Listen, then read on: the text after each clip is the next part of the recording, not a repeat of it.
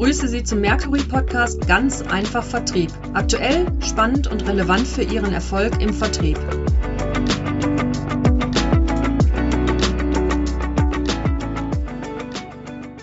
Mein Name ist Matthias Huckemann von Mercury International. Heute spreche ich mit einem ausgewiesenen Führungsexperten mit dem Namen Marco Bensen, der auch ein Buch geschrieben hat. Da kommen wir später noch drauf. Marco, erstmal schön, dass du uns heute zu dem Thema Führung, Rede und Antwort stehst. Und das ist sicherlich ein hochspannendes Thema, hochaktuell. Was machst du genau und wie gehst du vor, um Führungskräfte zu entwickeln und auf ihre Herausforderungen auszurichten, vorzubereiten?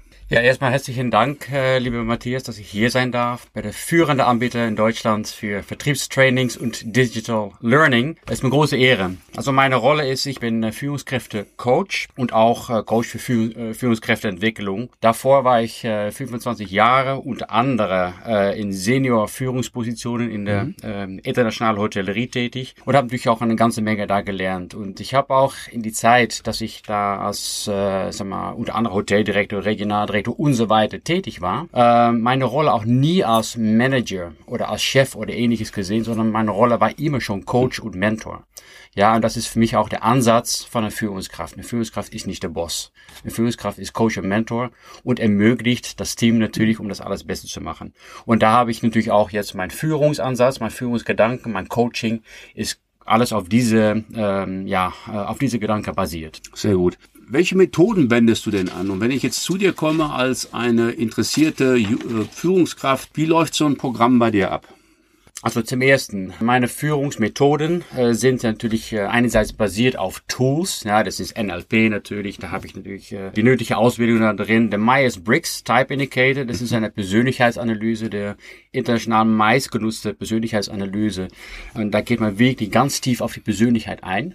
Also das nutze ich unter anderem als Methoden, natürlich weitere Methoden und ganz klar natürlich meine Erfahrung in Sachen Leadership, Führung Coaching etc., weil das natürlich ein sehr, sehr wertvoller Teil, was ich auch immer mit äh, ganz großer mhm. Leidenschaft gemacht habe und das ist natürlich auch etwas, was ich natürlich direkt weitergeben kann an, äh, ich sag mal, an ankommenden oder angehenden, äh, ambitionierte Führungskräfte unter anderem. Äh, das sind so die Methoden meiner Programmen, die ich derzeit anbiete. Das sind eigentlich mehrere Programme, aber die, die, ich sag mal, die variieren von drei bis neun Monate, je nachdem, welche Stufe man möchte. Und die Coachings, ja, die fangen alle mit dem Myers-Briggs mhm. Type Indicator an, mit der Persönlichkeitsanalyse, äh, damit man wirklich, damit der Coachee wirklich in seine eigene Persönlichkeit drin geht, ganz tief mhm.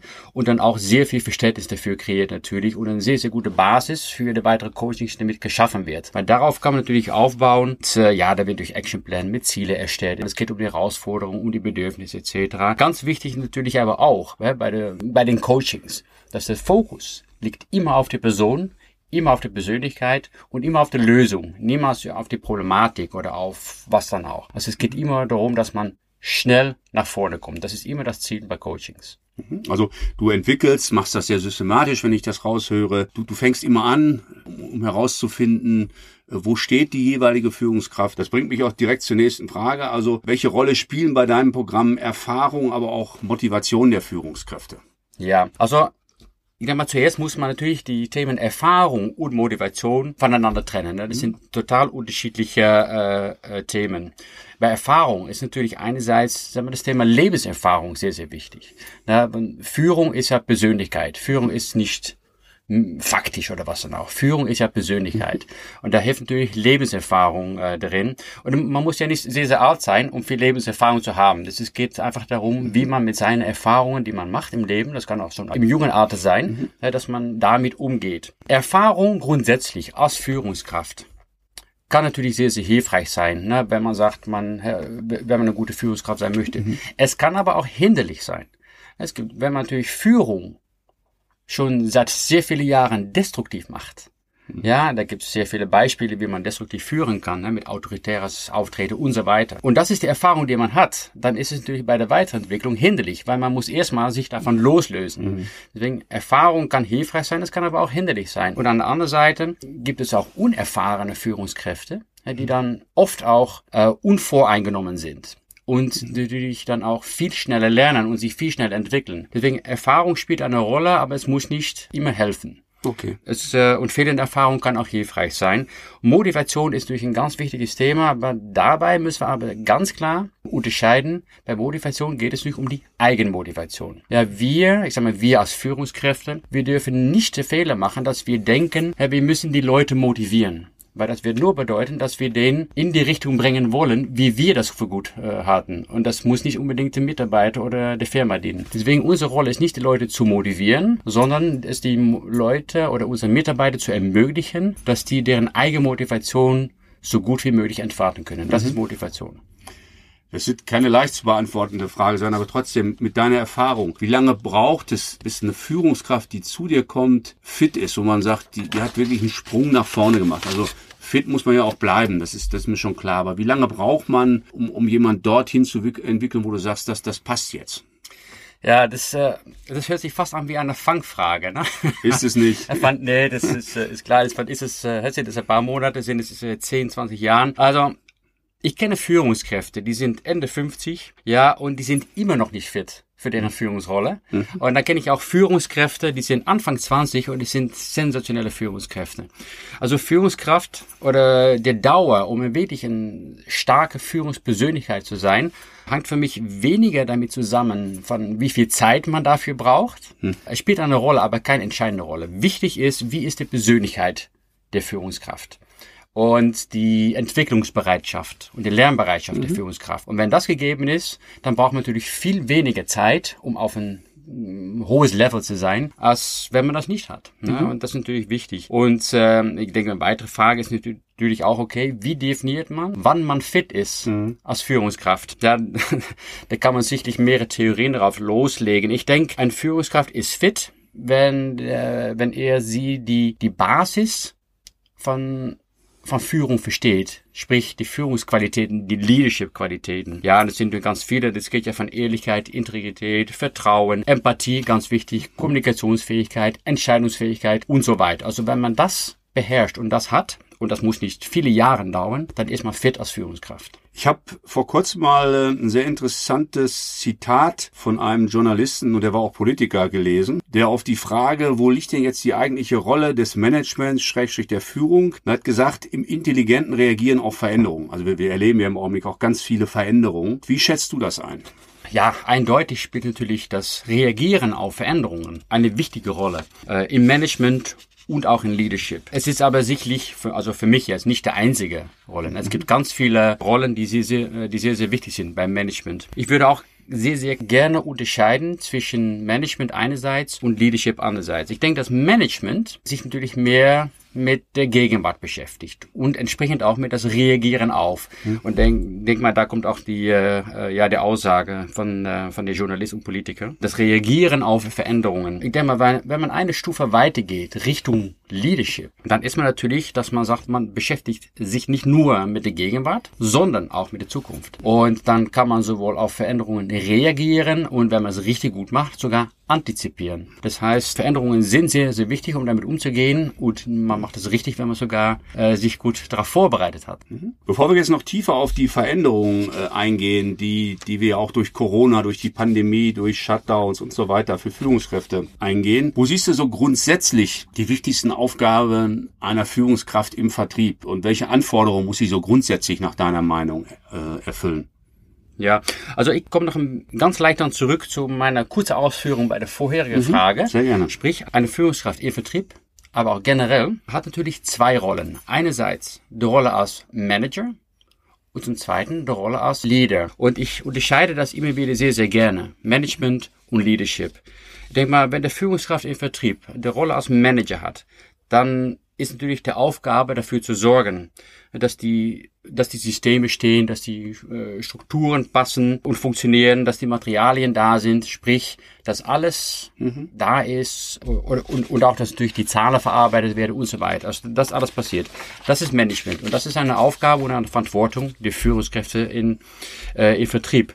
Zusätzlich sind es natürlich aber auch, wenn sie gut sind, Leader. Und dann geht es nicht mehr um die, äh, diese Strukturen oder diese harte Fakten, mhm. sondern dann, dann geht es darum, dass die Führungskräfte im Vertrieb dafür sorgen, dass es den Vertriebler, Innendienst, Außendienst und so weiter, dass es denen alle richtig gut geht, dass sie sich wohlfühlen und dass sie sich in einem optimalen Zustand befinden, um eine optimale Leistung zu bringen. Mhm. Weil erst dann können auch die Ergebnisse und, ja, erzielt werden und durch auch die Ziele erreicht werden. Du hast ja jetzt schon mal schon ein bisschen umschrieben, wo, wo die Anforderungen liegen. Kommen wir mal so wenn die Führungskräfte, die du so begleitest, die du kennenlernst, was glaubst du, wo die größten Schwächen von denen liegen, jetzt wieder auf Vertrieb bezogen? Ja. Und welche Gründe gibt's dafür? Ja, ich denke, äh, dass eine der größten Herausforderungen im Thema Führung, ähm, auch in Vertrieb, Führungskräfte im Vertrieb, sehe ich darin, dass das hart geführt wird. Nicht weich, sondern hart.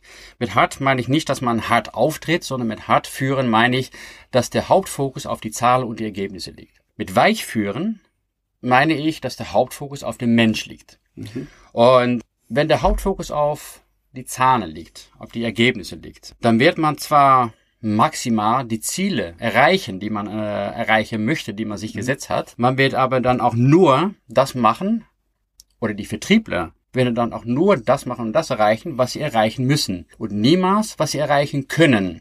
Das heißt, bei harter Führung wird, äh, bleibt Potenzial liegen. Mhm. Und, äh, und da sehe ich eine der größten Herausforderungen für Führungskräfte im Vertrieb. Sprich, die holen, die, die schaffen nicht die maximalen Ergebnisse durch harte Führung. Und äh, der Grund ist, äh, meiner Meinung nach, liegt es daran, dass sie natürlich da so gelernt haben erstmal, das harte Führen. Wahrscheinlich wieder von anderen Führungskräften, die auch ja. hart geführt haben. Und das zweite ist natürlich, dass, dass die meisten Corporate äh, Structures sind natürlich so aufgestellt, dass es rein darum geht, um Ziele zu erreichen, um Zahlen zu mhm. erreichen. Und da bleibt natürlich mal ganz schnell der Fokus Mensch an der Seite. Ja, und äh, also das ist für mich eine der größten Herausforderungen für Führungskräfte im Vertrieb.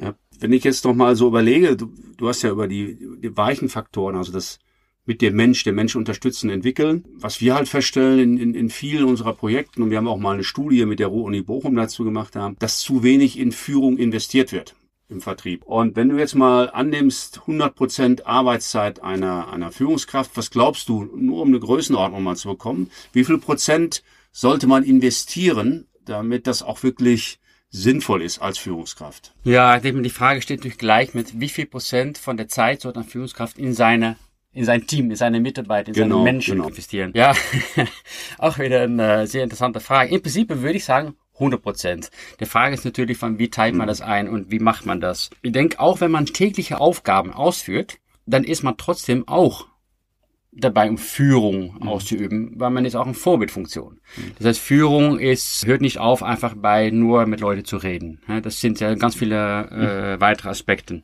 Ich denke, ein Teil der Führung ist natürlich auch nicht, dass man nur bei den Leuten ist und mit denen interagiert und so weiter, mhm. sondern Führung ist auch loslassen, sich mal ein bisschen zurücknehmen und die Leute Vertrauen und Freiheit zu geben, mhm. um sich zu entfalten, um deren Leistung zu bringen.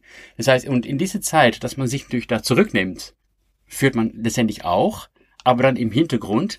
Und da hat man natürlich auch die Zeit, um sich um seine, wenn man so möchte, täglichen oder eigentlichen oder Verwaltungsaufgaben zu kümmern. Ich würde im Prinzip sagen 100 Prozent. Wenn man sagen wir auch mal eine Zahl haben möchte, wenn ich jetzt in meiner aktive Zeit als Hoteldirektor Regionaldirektor habe ich, äh, da gibt es natürlich ne, sehr viele Verwaltungsaufgaben, die damit dazugehören. Ich habe mir das immer so eingeteilt, dass ich wirklich 75 Prozent von meiner Zeit, das ist eine Schätzung meinerseits, aber wirklich verbracht haben, einfach nur zu kommunizieren, mit Leuten zu interagieren und so weiter. Und dann 25 Prozent der Zeit wahrscheinlich sind an reine Verwaltungsaufgaben aufgegangen, wobei ich das dann auch oft mit anderen Personen gemacht habe. Also war es eigentlich mhm. auch wieder ein Teil der Führung.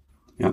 Also das ist eine sehr interessante Aussage von dir, wenn ich das nochmal zusammenfasse für mich. Deutlich mehr als für Verwaltungsaufgaben. Und man führt immer, das ist auch nochmal eine interessante Perspektive. Also jetzt nicht so, dass man sagt, jetzt höre ich auf zu führen, sondern du bist ja Vorbild und so weiter. Also das ist sehr interessant. Ich komme nicht darum, auch nochmal zu fragen, was ja ein Thema ist, das uns jetzt leider schon seit ja, anderthalb Jahren begleitet. Was hat sich für die Führungskräfte verändert seit Corona? Also ich, ich sage mal nur ein Stichwort, Remote, also man, man muss auf Distanz agieren, das trifft den Vertrieb, aber auch die Führungskräfte. Was ist deine Einschätzung dazu? Ja, ich sehe da äh, neben sehr viele Themen, die sich verändert haben, ich sehe da zwei Hauptthemen. Das erste Thema ist ganz klar die, äh, äh die Kommunikation. Na, das erste natürlich einfach der Art der Kommunikation durch die digitale Kommunikation, die jetzt ganz schnell nach vorne gebracht werden müsste. Mhm. Ja, das ist natürlich eine sehr, sehr andere Art. Aber auch natürlich, sag mal, der Gedanke der Kommunikation. Ja, ich denke, viele Führungskräfte sind sich bewusst, dass deren Teams jetzt in einer völlig anderer Zeit leben und dass da sehr viel Unsicherheit ist sicherlich am Anfang. Ja, jetzt kommen wieder so langsam, dass Leute das damit umgehen können. Aber anfangs gab es sehr viel Unwissenheit, Unsicherheit. Und da war die Hauptrolle für Führungskräfte nicht, um die Leute einfach nur zu, ich sag mal, zu führen oder zu managen. Managen ist übrigens kein gutes Wort für Personen, aber ich lasse es mal kurz verstehen. Sondern es ging darum, um die Leute wirklich auch sagen wir, zu beruhigen und zu äh, ermutigen, ja, um ja aktiv weiterzumachen. Also Kommunikation äh, ist sicherlich sehr sehr stark betroffen durch äh, durch die Situation und das Thema Vertrauen. Führungskräfte wurden gezwungen, mehr Vertrauen zu geben. Mhm. Ja, weil die Leute sind einfach nicht mehr direkt da. Direkte Kontrolle wurde schwieriger, ist auch schwieriger. Das heißt, Führungskräfte wurden gezwungen, mehr Vertrauen entgegenzubringen. Und das ist das weiß ich aus Erfahrung für viele Führungskräfte nicht so einfach. Und ich finde das grundsätzlich deswegen auch äh, gar keine schlechte Entwicklung. Ja, weil Vertrauen, das ist, das ist ein Thema, was sehr wertvoll ist, was oft aber noch ein bisschen fehlt. Und äh, ich denke, die Situation Corona und die Maßnahmen haben das äh, mhm. nach vorne gebracht. Mhm. Ähm, Nochmal so eine operative Frage. Wie hast du denn deine Trainings durchgeführt? Äh, auch du warst ja, wie wir alle letztendlich von den Reisebeschränkungen betroffen. Wie kann man sich das vorstellen? Wie hast du mit den, mit deinen Kunden, mit deinen Führungskräften gearbeitet? Ja, äh, ganz klar natürlich ähm, äh, via die digitalen Medien, mhm, ne? hauptsächlich Zoom und Teams.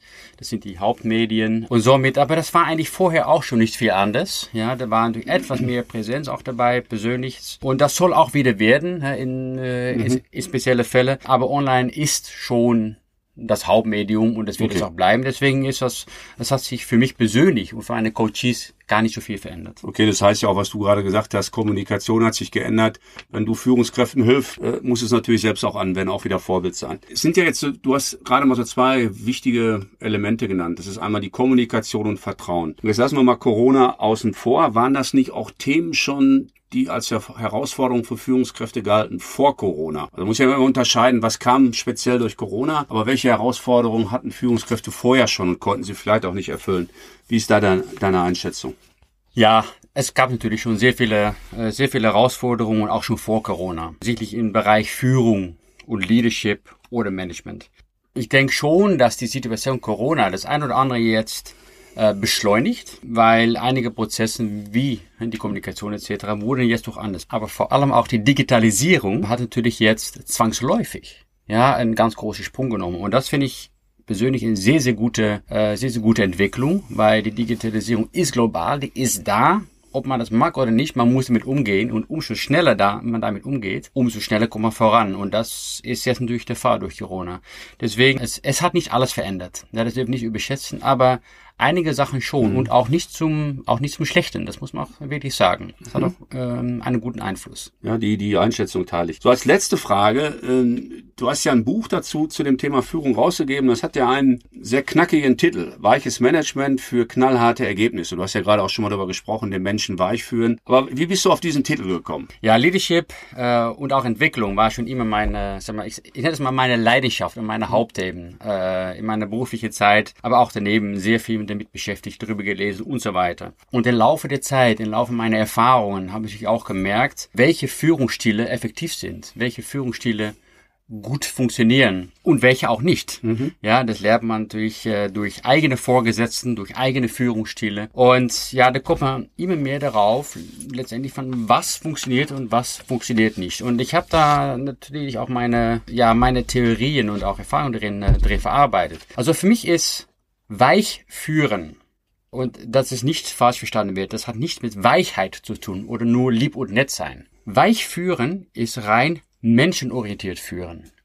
Hart führen ist äh, Führen mit der Hauptfokus auf Zahlen und Ergebnisse. Und eindeutig ist die Erfahrung, und das weisen auch ganz viele Studien aus, dass wenn man mit der Hauptfokus auf Zahlen führt, wird man bestimmte Ergebnisse erreichen. Wenn man mit der Hauptfokus auf Mensch führt, dann wird man höhere oder bessere Ergebnisse erreichen, obwohl eigentlich der Fokus nicht auf die mhm. Zahlen liegt.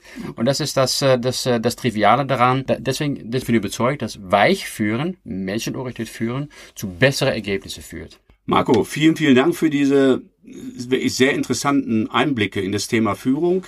Der Mensch steht im Vordergrund, das ist auch, glaube ich, absolut gut so. Und dann führt das auch zu besseren Ergebnissen. Also das ist sicherlich die, sagen wir mal, die Zusammenfassung, die kompakte.